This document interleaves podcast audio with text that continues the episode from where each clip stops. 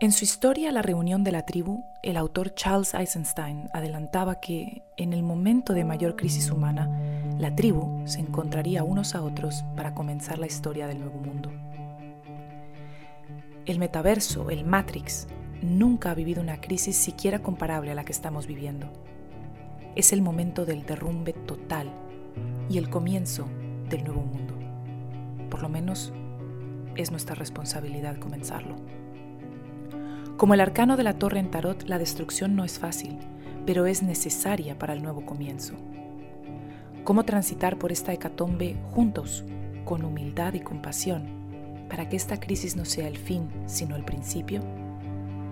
Eso es de lo que se trata este podcast. Bienvenida a Viaje a la Nueva Historia, la reunión de la tribu. Te estábamos esperando. Bienvenida un día más, amiga, a este tu podcast, el podcast donde hablamos de la antigua historia y de cómo pasar a la nueva historia. La nueva historia que en realidad es la antigua, antigua historia, es la historia que estaba antes de que entráramos en la Matrix. Pero bueno, de todos esos temas hemos hablado bastante Tienes los episodios anteriores para, revisar más sobre estos temas y como sabes, nuestra sección más popular es la de autosoberanía de salud y eso es lo que estamos haciendo hoy. Sabes que tengo, creo que son dos o tres episodios de principios del 2022 donde hablo sobre mi historia con la alopecia androgenética y también sobre qué es realmente la alopecia androgenética y cómo recuperarnos de la alopecia en general, no solamente la alopecia androgenética, sino en general. Son dos o tres episodios, me parece, y te recomiendo mucho que los escuches después de escuchar este para que te pongas al día realmente de qué es lo que está pasando, si tienes problemas con tu cabello, si estás teniendo caídas, si tienes alopecia, si te han diagnosticado alopecia, etc. Muy importante que tengas toda la información en tus manos antes de que te pongas en manos de la medicina alopática y lo que te van a dar, que seguramente sea minoxidil, sean hormonas, sean bloqueadores de hormonas, y sean también la píldora, por ejemplo. Ninguna de esas cosas, te digo, yo tuve experiencia con, con, eso, con todas esas cosas durante más de 20 años, ya que a mí me diagnosticaron con alopecia androgenética a los 13 años, hoy en día tengo 38. A los 30, eh, a finales de los 20, 27, 28, fue cuando empecé a entender bien lo que estaba ocurriendo y al principio de mis 30 dejé absolutamente toda medicación y solamente con estilo de vida fui capaz de regular esa alopecia, no tener que volver a tomar ni echarme absolutamente nada. Así que antes de que te pongas esos medicamentos que son muy, muy nocivos, de verdad, son muy peligrosos para el cuerpo, escucha y pon tu salud en tus manos. Así que ve primero o después de este episodio escuchar esos episodios sobre qué es realmente la alopecia. Y aquí vamos a estar hablando de la salud del cabello. Sé que te importa, esta ya es para todo el mundo, no solamente para aquellas personas que tengan alopecia. Cualquier persona quiere tener un cabello más bonito y quiere saber qué puede hacer para que su cabello luzca saludable y luzca bonito. Y tenemos que saber que la belleza del cabello en muchos, muchos casos, en la mayoría de los casos, o casi debería ser siempre, es un exceso de salud. Es decir, el cabello puede estar bonito cuando el cuerpo se puede dar el lujo de poner el cabello bonito porque tiene los recursos suficientes. También es verdad que todo depende de nuestros marcadores genéticos qué cosas se van a deteriorar antes que otras. Y mientras que unas personas en cualquier desbalance hormonal o de metabolismo enseguida se va a que pierden el cabello, otras pueden estar en estados avanzados de malnutrición y aún así el cabello se mantiene y digamos que es lo último que se va. Así que también depende de nuestro, de nuestro mapa genético, qué es lo que se va a ir primero, pero en general un cabello bonito, abundante, brillante, saludable suele ser el resultado de tener suficientes recursos para ello, en general. Pero hay, hay, hay personas que no, es como, como en todo, ¿verdad? Bueno, entonces comencemos en primer lugar porque hay mucho de qué hablar. ¿Qué es el cabello? Bueno, el cabello no es otra cosa que una estructura proteica hecha de queratina. Es decir, el cabello no está vivo, el cabello no es un órgano, el cabello no es como la piel. El cabello solo está vivo en el bulbo, solo está viva la raíz. Pero una vez que el cabello sale de la raíz, eso que podemos ver, esa masa de, esa mata de pelo, eso está muerto, es queratina, es como las uñas, por eso no nos duele cuando nos lo cortan. ¿Ok? Eso también quiere decir que lo que apliquemos a nivel tópico sobre esa queratina, que es el pelo, puede mejorar su aspecto o su textura, pero no va a detener una caída ni va a mejorar la salud del cabello. Todo lo que le pongamos al cabello por fuera es cosmético, más no va a lograr detener caídas ni eh, ni, darle salud a la mata de cabello, ¿ok? Porque eh, no es como la piel, no lo absorbe, no va a nuestro sistema, se queda ahí y es una simple solución cosmética. Al cabello hay que tratarlo desde dentro, es un signo de salud. Por lo tanto, el pelo está formado por el tallo, que es eso que sobresale de la piel, y la raíz, que es lo que está debajo de la superficie de la piel. Y en la raíz se encuentra el folículo piloso. ¿Ok? Dentro del folículo piloso está el bulbo piloso. Y dentro del bulbo piloso están las células vivas. Ahí es donde está la vida del cabello. En el bulbo piloso que está dentro del folículo piloso, que está dentro de la piel, en la raíz del cabello. Ahí es donde se encuentran las células vivas que se dividen y al dividirse producen el crecimiento del cabello, ¿ok? Y como decíamos, el resto del cabello, el resto del tallo piloso se considera tejido muerto. Por lo tanto, lo que ocurre en la raíz, mi tribu, debería ser lo más importante cuando se habla de la salud del cabello, porque el resto es simplemente su estado cosmético. Pero lo que ocurre en la raíz, en el bulbo piloso, es lo que marca la salud del cabello. Y el cabello, como cualquier tejido en crecimiento de nuestro cuerpo, necesita nutrición óptima y necesita un entorno saludable para crecer. ¿Ok? Por lo tanto, un ambiente estresado, que sea tanto interno como externo, va a tener un gran impacto en la salud del cabello. Y recuerden que estrés, siempre les digo, no es solamente mi jefe no me entiende. El estrés es cualquier cosa que es un reto para el cuerpo. Por ejemplo, levantarte a las 3 de la mañana para irte al aeropuerto es un estrés, pero es un estrés puntual, agudo, ocurre en un momento y ya está. El problema es cuando el estrés se convierte en crónico, cuando nos despertamos todos los días a las 3 de la mañana y no dormimos, cuando ayunamos continuamente, cuando no comemos lo suficiente, cuando nos exponemos a la luz artificial de noche. Todo eso es estrés para el cuerpo. ¿Ok? Entonces es muy importante saber que en un ambiente estresado no puede haber un crecimiento saludable de los tejidos del cuerpo. Y esto significa que abordar el estrés en la vida es un factor enorme para mejorar la salud y el crecimiento del cabello. ¿Ok? El cabello crece y tiene un crecimiento eh, determinado todos los meses en una persona. Y mientras que una persona puede que le crezca el pelo un centímetro al mes, a otras les puede crecer dos o tres centímetros. Y también pasa que cambia en la vida. Puede que en un momento de la vida crezca más rápido y en otros momentos de la vida se detenga, dependiendo de nuestra salud, dependiendo de la salud de nuestro metabolismo. Y está claro que a todos nos gustaría tener un cabello sano y un cabello bonito y abundante, pero tenemos que entender lo que hablábamos al principio, que el crecimiento del cabello no es una función principal para que el cuerpo humano sobreviva. Por lo tanto, lo que decíamos al principio, si alguien no tiene suficiente combustible, si está mal alimentado, si su salud no está bien, si su metabolismo está lento, la salud capilar seguramente sea una de las primeras cosas que se vean afectadas. Y por eso tantas mujeres y hombres también, por supuesto, se quejan de la caída del cabello. En caso de estrés, obviamente para el cuerpo es mucho más importante proteger el corazón, los pulmones, el cerebro, antes que el crecimiento del cabello.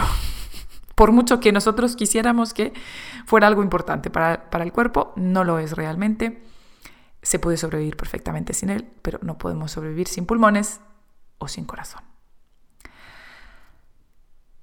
Una de las cosas que observamos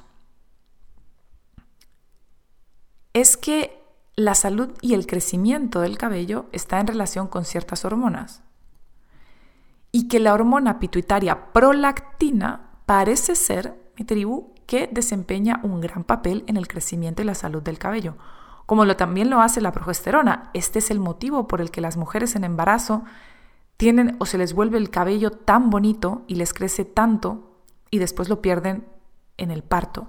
No es que estén teniendo una alopecia, lo que están teniendo es un efluvio telógeno. Es decir, esa abundancia de cabello que salió gracias a la abundancia de progesterona que tenían durante el embarazo, cuando la progesterona vuelve a niveles normales, pues desafortunadamente ese cabello también, ese extra de cabello normalmente también se pierde.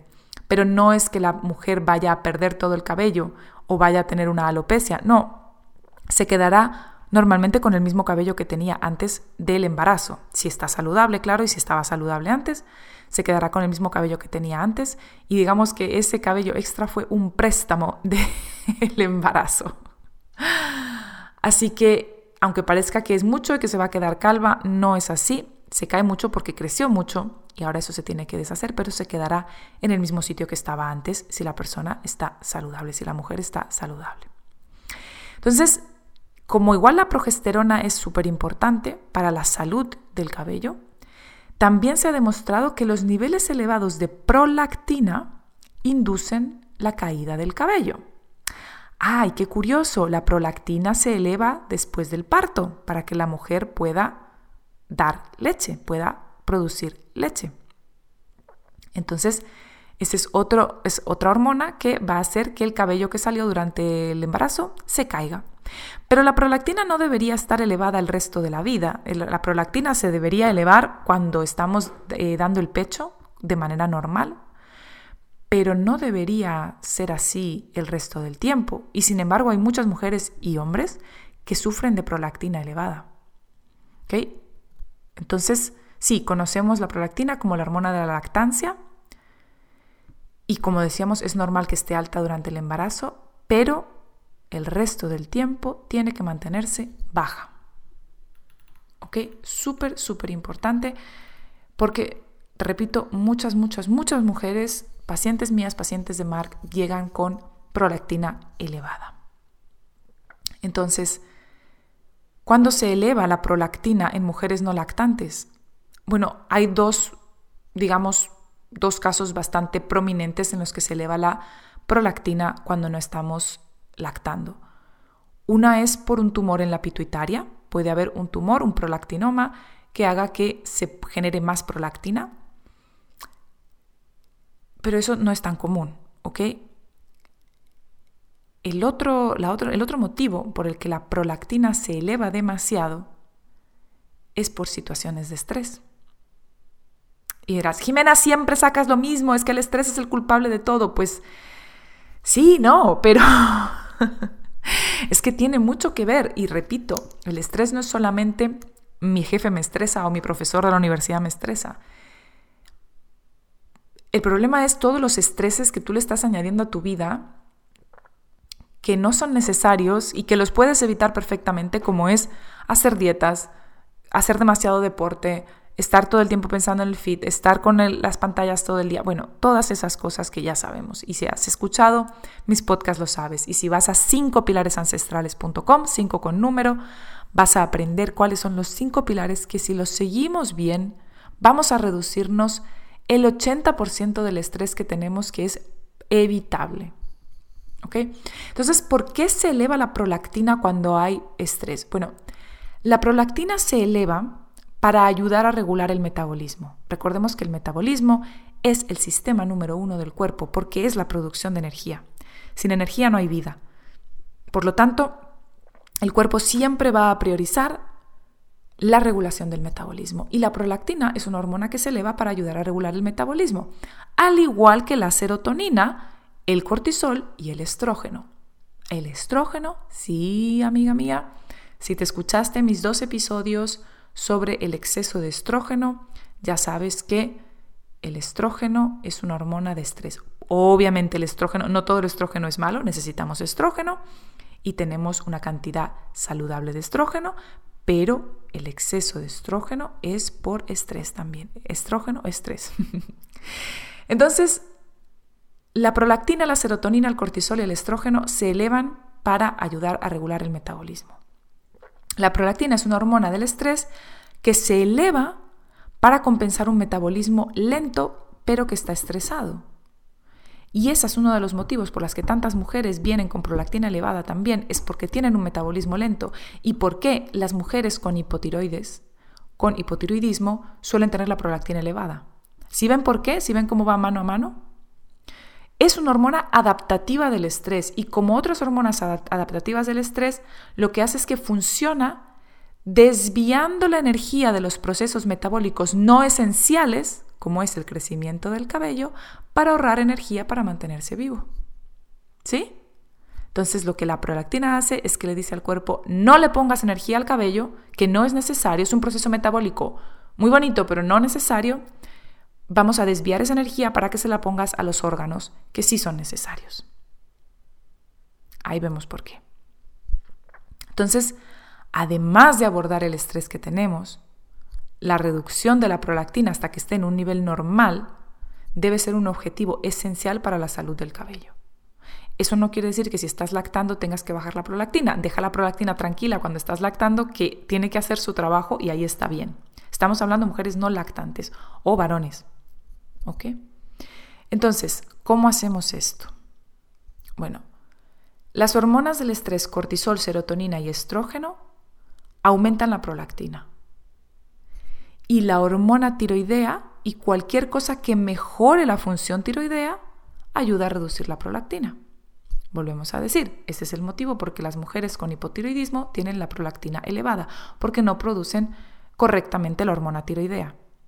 Entonces, repetimos, las hormonas cortisol, serotonina y estrógeno aumentan la prolactina, la hormona tiroidea y cualquier cosa que mejore la función tiroidea puede ayudar a reducir la prolactina.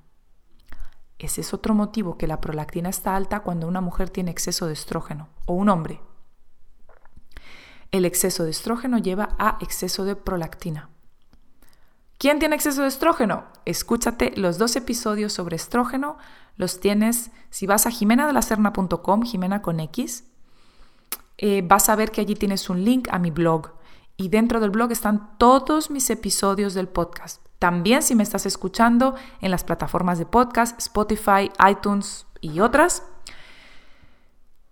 simplemente ve para atrás y busca los episodios sobre estrógeno, que son dos.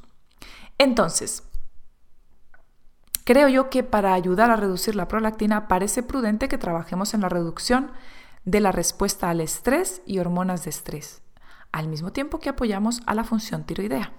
Entonces, Dos tácticas. Una, reducir el estrés y las hormonas de estrés. Dos, apoyar la función tiroidea. ¿Y qué cuatro consejos te puedo yo para te puedo dar yo para apoyar la salud del cabello desde dentro hacia afuera, que es como tiene que ser? Recuerda que desde fuera es solamente cosmético, aquí estamos hablando de mejorar realmente. Bueno, vamos allá con cuatro. Número uno, me voy a repetir otra vez, abordar el estrés. ¿Ok? Ya sabemos que tienen un impacto estas hormonas en la salud del cabello.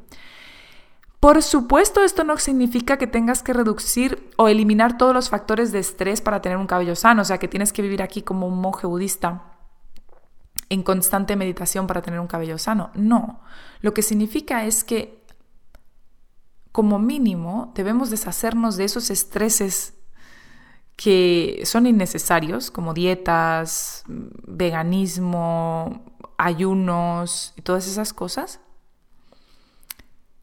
Eh, personas tóxicas, relaciones tóxicas, exponer, en fin, todo lo que vaya en contra de los cinco pilares ancestrales, eso lo, está en nuestra mano reducirlo, ¿ok?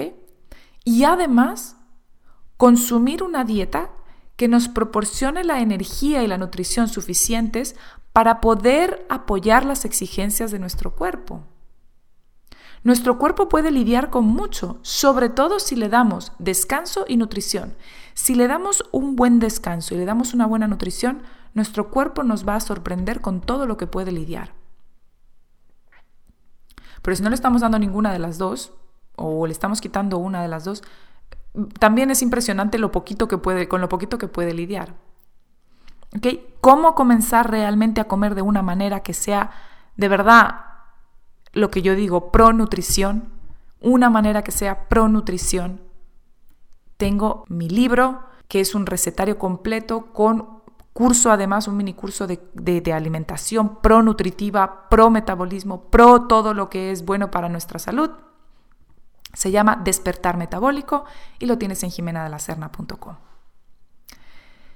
Número dos, balancea tu nivel de azúcar en sangre. Y estoy segura que esto lo has escuchado muchísimo. Pero cuando nuestro azúcar en sangre está equilibrado, las necesidades de nuestro cuerpo están siendo satisfechas. Entonces la respuesta al estrés se minimiza. Y, y mm, balancear el nivel de azúcar en sangre no es eliminar los carbohidratos todos para siempre, cualquier tipo, y nunca más, más volverlos a ver. Es muy posible que la persona que tiene un problema de balance de azúcar en sangre tenga que hacer o se ayude o le sea muy útil hacer un keto como el que yo recomiendo, que es el keto evolucionada, que no es un keto para adelgazar, no es un keto de moda, no es un keto para demonizar todo, es un keto para ayudar a salir adelante a nuestro sistema y que pueda evolucionar hasta volver a, a incluir todos los carbohidratos saludables sin restricción y poder lidiar con ellos y poder obtener la energía necesaria. Tengo también un episodio en el podcast en el que te hablo de cómo balancear nuestro nivel de azúcar en sangre sin renunciar a los carbohidratos. ¿Ok? Por lo tanto, significa comer la cantidad correcta de carbohidratos, de proteínas y de grasas a lo largo del día y en una frecuencia y proporción que sea buena para ti, no para mí, no para el vecino, no para el influencer de moda, para ti. Tip número 3 es que apoyes la salud del hígado para ayudar a desintoxicar el estrógeno. Habíamos dicho que el exceso de estrógeno aumenta directamente la prolactina. Entonces, mucha gente piensa que para ayudar a la salud del hígado tienen que tomar como jugos verdes o hacer ayunos. No. De hecho, el hígado no se puede desintoxicar o no puede realizar sus funciones de desintoxicación del organismo si no tiene energía y no tiene nutrientes. Para poder apoyar al, hígado para que funcione correctamente y pueda desintoxicar el estrógeno y otras cosas, tenemos que consumir suficientes proteínas de origen animal, carbohidratos saludables y vitaminas del grupo B. El hígado de res, por ejemplo, es una fuente espectacular. ¿Ok? Y otra cosa de las que, las que hemos hablado mucho también para ayudar a eliminar el exceso de estrógeno del cuerpo es comer la famosa ensalada de zanahoria rallada cruda al día, que ayuda muchísimo para barrer con el estrógeno que se encuentra a nivel intestinal y poderlo sacar a través de las heces. Y para eso sirve muy bien eh, la famosísima ensalada de zanahoria cruda, que es zanahoria rallada con un poco de aceite de coco o MST, sal, vinagre, y tan todos los días. y otro tip fantástico es que mejores la digestión. El intestino es el guardián del cuerpo para la energía y los nutrientes. Por lo tanto, una mala salud intestinal va a conducir siempre a una disminución de la energía, de las proteínas y de los nutrientes utilizables. Y recordemos que la baja ingesta de energía y la baja ingesta de nutrientes puede elevar la prolactina porque es un estrés. Entonces, ¿cómo puedo mejorar la digestión? Bueno, hay que eliminar y reducir, bueno, hay que eliminar por completo los alimentos Frankenstein, eso es lo primero. Pero además, los alimentos que no sean a nosotros difíciles de digerir en ese momento, ¿ok? Como pueden ser en la mayoría de las personas los frutos secos, las semillas, los cereales, los vegetales crudos. ¿ok? Personas que tienen el metabolismo afectado y que tienen normalmente el intestino afectado van a encontrar muy difícil de digerir frutos secos, semillas, cereales, vegetales crudos, etc. ¿Quiere decir que no los pueden volver a comer en su vida o que estos sean eh, malvados? No. Quiere decir que en un cuerpo, en un sistema, en un metabolismo, en un intestino que ya está comprometido, no le podemos pedir el trabajo extra de digerir comidas que son difíciles de digerir. Los vegetales crudos, sí, por cierto, son unos. Entonces consume los cocinados, incluso las frutas, consume las cocinadas mientras mejoras tu digestión y trabaja en mejorar la función intestinal. ¿Cómo puedes trabajar con eso? Pues comiendo de una manera que sea pro nutrición. Como hablábamos en el, en el otro punto en el que te hablaba de mi libro y mi recetario y mi mini curso, Despertar Metabólico, ahí te explico cómo lo puedes hacer para que mejores la motilidad intestinal, mejores la energía y la absorción de nutrientes. Entonces, esos cuatro puntos súper importantes para ayudarnos.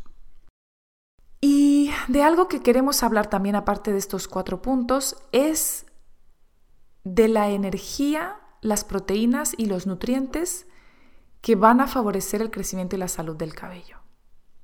Hablábamos de que, por un lado, todas las hormonas de estrés, serotonina, estrógeno, cortisol, hormona paratiroidea, van a aumentar la prolactina, pero también hablábamos de que cualquier cosa que ayude a nuestra tiroides va a apoyar la función tiroidea y va a disminuir la prolactina.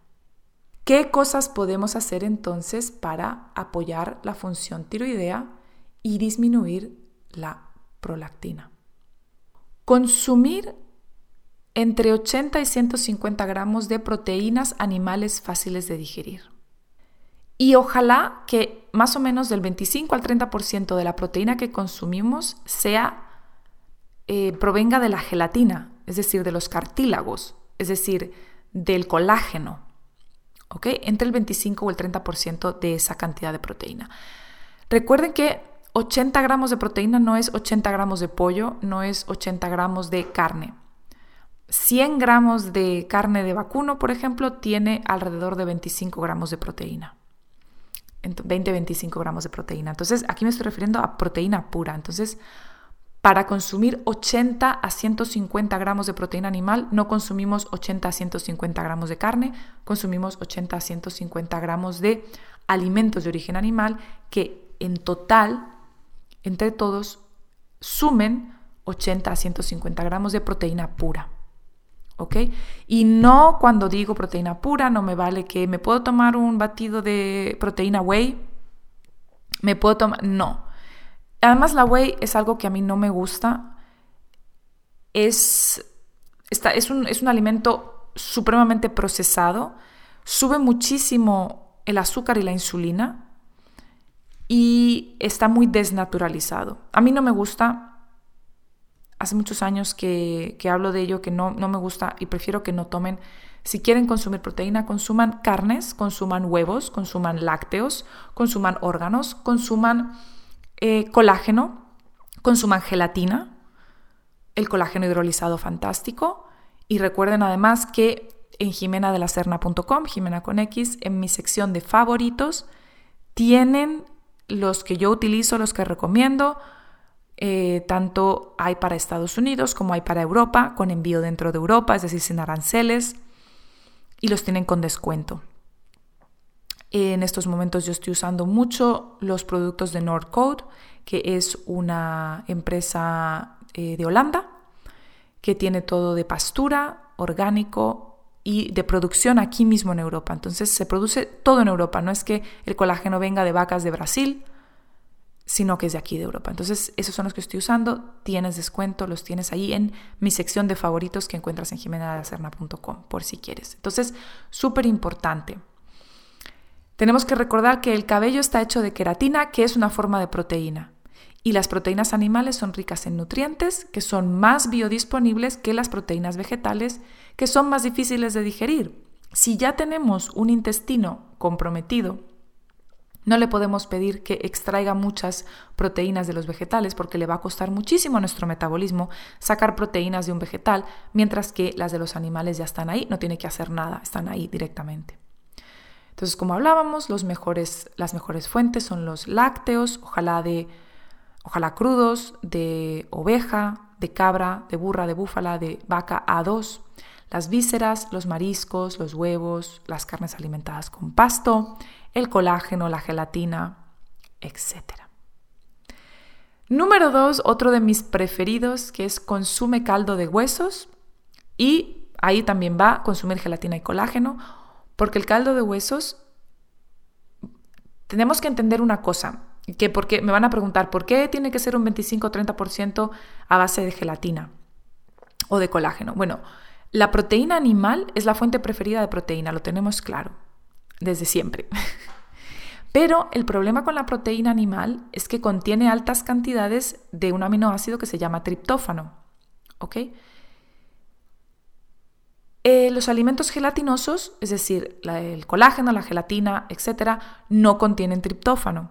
¿Y por qué no queremos un exceso de triptófano? Bueno, porque las cantidades excesivas de, de triptófano en un cuerpo que ya esté estresado se van a convertir en qué? En serotonina. ¿Ok? A través de la niacina. Y recuerda lo que hemos dicho antes, el exceso de serotonina aumenta la prolactina. Y en general, en general no queremos tener un exceso de serotonina de todas maneras. No solamente porque eleve la prolactina, es porque no son buenas noticias tener exceso de serotonina.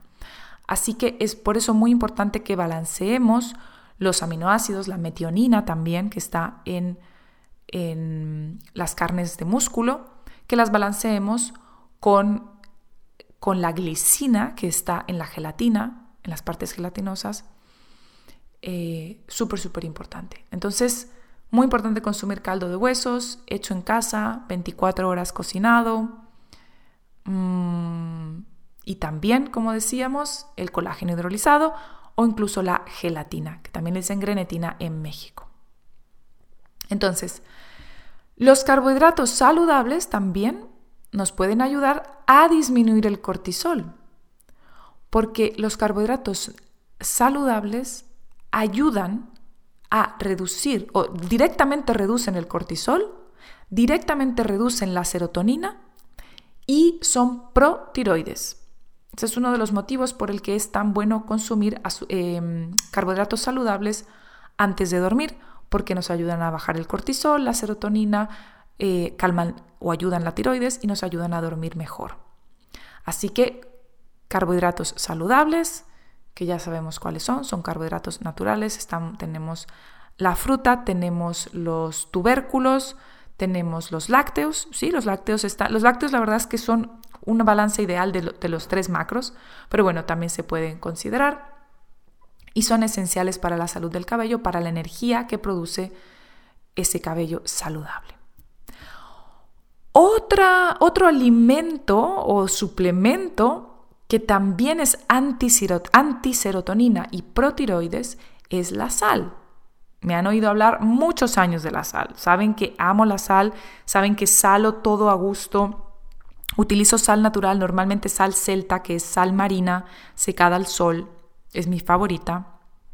También me gusta muchísimo la Maldon, es una marca, Maldon, que es una marca británica la comencé a consumir en 2007 cuando la descubrí. Me fui a vivir a Londres y descubrí eh, la sal Maldon, que son como unas escamas de sal de mar espectaculares. Y desde entonces, desde 2007, vengo consumiendo Maldon y eh, incluso aquí en Alemania la, la consigo. No es muy difícil de conseguir, se suele conseguir en todo el mundo, pero bueno, no es necesaria. Si tú la consigues donde vives, está muy bien pero si no, una sal marina secada al sol, fantástica, ¿ok? O de minas también, sal de mina. Y la sal, también como decíamos, ayuda a reducir la serotonina y a mejorar la tiroides. Por lo tanto, nos va a ayudar a bajar la prolactina y a mejorar la salud del cabello. Entonces, sala las cosas a gusto, ponle sal a tus postres porque una pizquita de sal siempre potencia el dulzor y el sabor de los postres. Yo le pongo una pizquita al café, también potencia el sabor del café, etc. El zinc es otro mineral que es fantástico para la tiroides y también reduce directamente el exceso de prolactina. Y las fuentes de zinc mejores son los animales también, porque se absorben muy bien. Y tenemos pues las ostras, los mejillones, las almejas, tenemos los lácteos también son muy ricos en zinc y la carne de vacuno es muy rica en zinc. ¿Ok? Entonces, súper, súper importante consumir animales del mar para ese zinc y también la carne de vacuno. Otro nutriente fantástico es el calcio. Entonces, tenemos que entender que la prolactina y la hormona paratiroidea se elevan bajo estrés cuando el cuerpo está tratando de aumentar los niveles de calcio en sangre. El cuerpo cuando estamos en estrés siempre trata de subir los niveles de calcio en sangre y eso hace que se eleven la prolactina y la hormona paratiroidea también. Además es una pescadilla que se muerde la cola, una hace que se eleve la otra y la otra hace que se eleve la una. Entonces es importante no tomar eh, suplementos de calcio, sino consumo de alimentos ricos en calcio, como son los lácteos, como son las verduras cocidas, sobre todo las verduras frutas están muy bien, y las hojas oscuras eh, cocidas, si no tienes problema con los oxalatos, si no, pues los lácteos que habíamos dicho antes, nos podemos ayudar. El brócoli, por ejemplo, contiene bastante cantidad de calcio, cocinado, fantástico. Pero siempre cocinado, por favor, no consuman estos eh, alimentos crudos, porque aparte de ser muy indigestos, cuando están crudos, eh, también nos pueden atacar bastante y pueden producir inflamación, sobre todo una persona que ya esté delicada de su metabolismo. Otro grandísimo nutriente es la famosa vitamina D y tenemos que entender que la vitamina D, que en realidad es una hormona, no se debe tomar en suplemento. Solo en casos muy, muy, muy, muy raros y muy, muy, muy aislados, muy particulares, digamos, se debería, pero no como lo hace todo el mundo. Yo no tomo suplementos de vitamina D y no los recomiendo. Tomarla hace más daño que bien, pero tenemos que mejorar los niveles de vitamina D, ¿ok? El, el calcidial o el calcidiol, porque disminuyen la prolactina, pero también porque son muy necesarios para todo. Entonces, la vitamina D, ¿cómo se incrementa? Pues a través del sol o de alimentos ricos en vitamina D. Tengo vídeo en YouTube, tengo como dos vídeos en los que hablo de cómo se obtiene la vitamina D, cómo tomar el sol. La gente que me pregunta, ¿y en invierno qué? La vitamina D es liposoluble, se guarda en las grasas del cuerpo y de eso se trata. Se trata de tomar el sol en verano todo lo posible para que después en invierno tengamos reservas. Y la vitamina D también se encuentra en los lácteos enteros, en el hígado, en el pescado graso, en los huevos.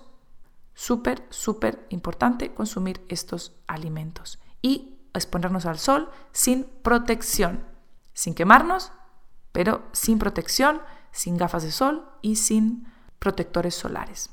Te recomiendo ve a YouTube y en YouTube busca Jimena de la Serna eh, vitamina D y ahí te van a aparecer mis dos o tres vídeos que tengo sobre el tema, súper importante. Otro fantástico que también me has oído hablar muchísimo y es maravilloso para el cabello es el magnesio. El magnesio ya sabemos porque me has oído hablar de ello mucho que es necesario para casi todos los procesos metabólicos del cuerpo. Y esto incluye el crecimiento del cabello, incluye la regulación del calcio y de la vitamina D, lo que va a ayudar a reducir la prolactina y la hormona paratiroidea Muchas personas, ah, tengo la vitamina D baja. Por cierto, la vitamina D baja que tienes es la activa o la inactiva.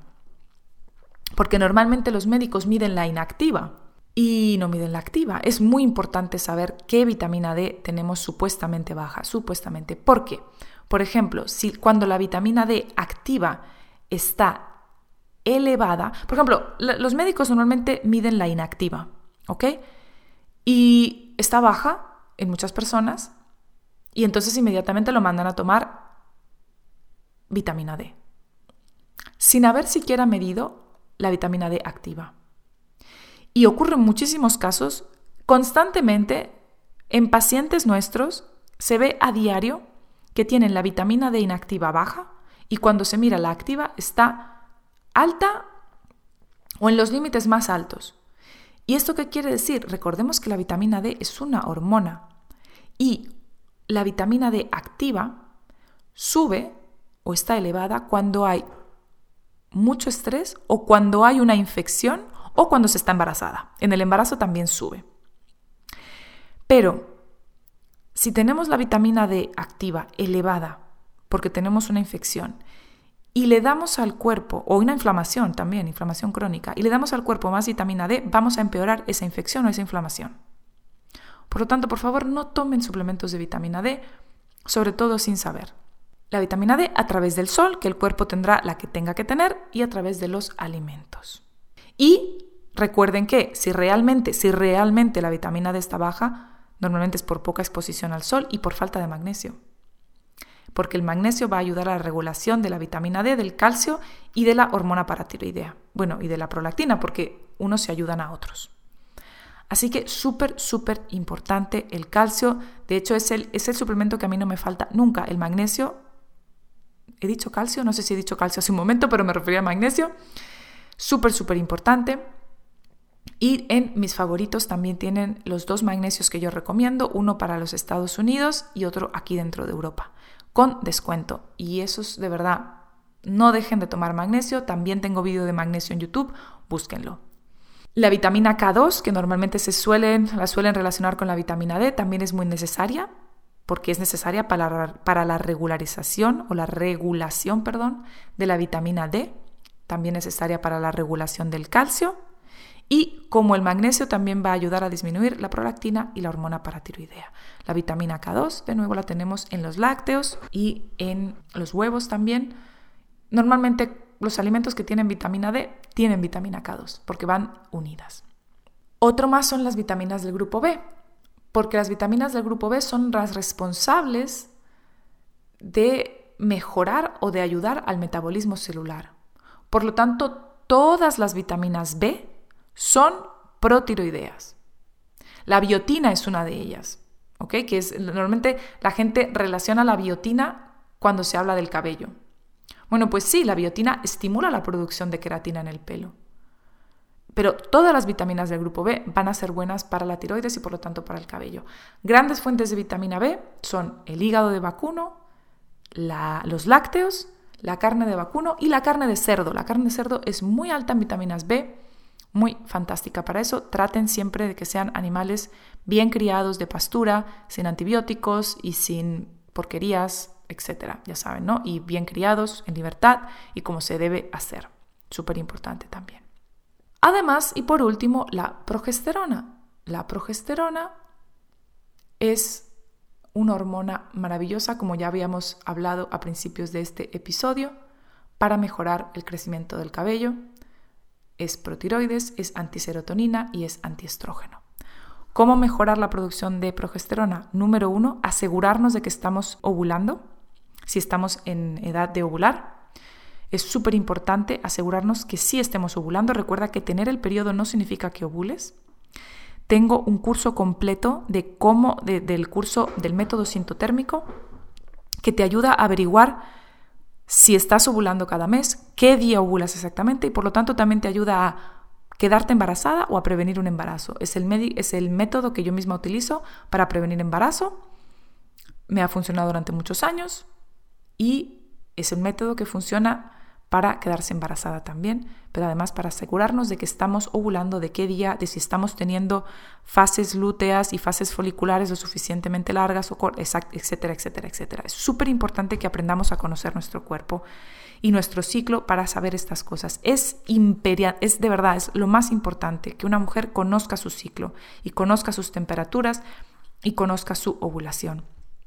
Y este lo tienes, es el MST, es el método sintotérmico, también lo tienes en jimenadalacerna.com, muy importante. Y otra manera de mejorar la progesterona es bajar el estrés y asegurarnos de que le bajamos la carga estrogénica al cuerpo.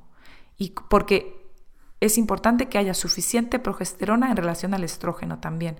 Puede que tengamos suficiente estrógeno, perdón, suficiente progesterona, pero si tenemos demasiado estrógeno, esa progesterona no va a poder actuar como tiene que actuar. Entonces hay que bajarle la carga de estrógeno al cuerpo. ¿Cómo se hace eso? Recuerda escuchar mis dos episodios sobre el estrógeno de principios del año 2022 y ahí vas a saber todas las claves. Bueno amiga, ya con esto terminamos este episodio tan importante en el que hemos estado hablando más allá de la alopecia, hemos estado hablando de la salud del cabello, de cómo mejorar esa mata de cabello tanto si tienes como si no tienes alopecia. Creo que este es un tema que le importa a hombres y a mujeres. Nos importa a todos y todos queremos tener un cabello bonito.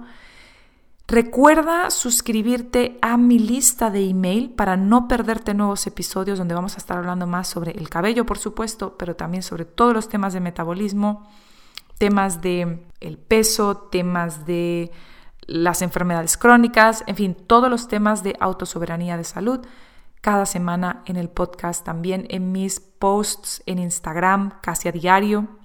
Los tienes en mi canal de Telegram, en fin, todas estas cosas. ¿Y cómo te encuentro, Jimena? ¿Y cómo encuentro tu lista de email? ¿Y cómo encuentro...? Todo, todo, todo está en jimenadelacerna.com, Jimena con X. Tienes mis recursos gratis, más del 80%, más del 90% de mis recursos son gratuitos y los vas a poder acceder a través de jimenadelacerna.com. Déjame tus preguntas sobre este tema, déjame también tu experiencia. ¿Qué experiencia has visto tú con tu cabello? Antes y después de este estilo de vida, de cambiar el estilo de vida por un estilo de vida ancestral, pro nutrición y pro vida y pro energía y pro sol y pro todo. cuéntame si has sufrido alopecia, cuéntame, en fin, tus diferencias, tu antes y el después. Me interesa todo también para que ayudes a la comunidad porque somos más de medio millón en total entre todas las, redes. Solo en YouTube somos más de 300 mil. Imagínate con tu historia a cuántas personas puedes ayudar. Así que no pienses que tu historia no vale o que contarnos lo que te ha ocurrido a ti no va a ser nada, porque ese es, el efecto dominó. Con tu pequeña historia le puede llegar hasta más de medio millón de personas y nunca sabes a quién puedes ayudar. Así que siempre, siempre, gracias. Gracias por escuchar Viaje a la Nueva Historia, la reunión de la tribu, conmigo, Jimena de la Serna. Este podcast y el 99% de mi contenido te lo ofrezco completamente gratis, dependiendo solamente del apoyo de seguidores como tú. Si quieres apoyar este viaje a llegar lejos, te puedes suscribir a mi canal, a mi blog y podcast en jimenadelacerna.com. Recuerda que toda acción, por pequeña o anónima que parezca, tiene un efecto mariposa inimaginable. Si cada que recibes una pieza de contenido mía que te inspire o ayude, la compartes con una sola persona de tu círculo, estarás pavimentando el camino del viaje al nuevo mundo y la reunión de la tribu será imparable. Gracias por viajar juntos. Nos vemos en el siguiente episodio.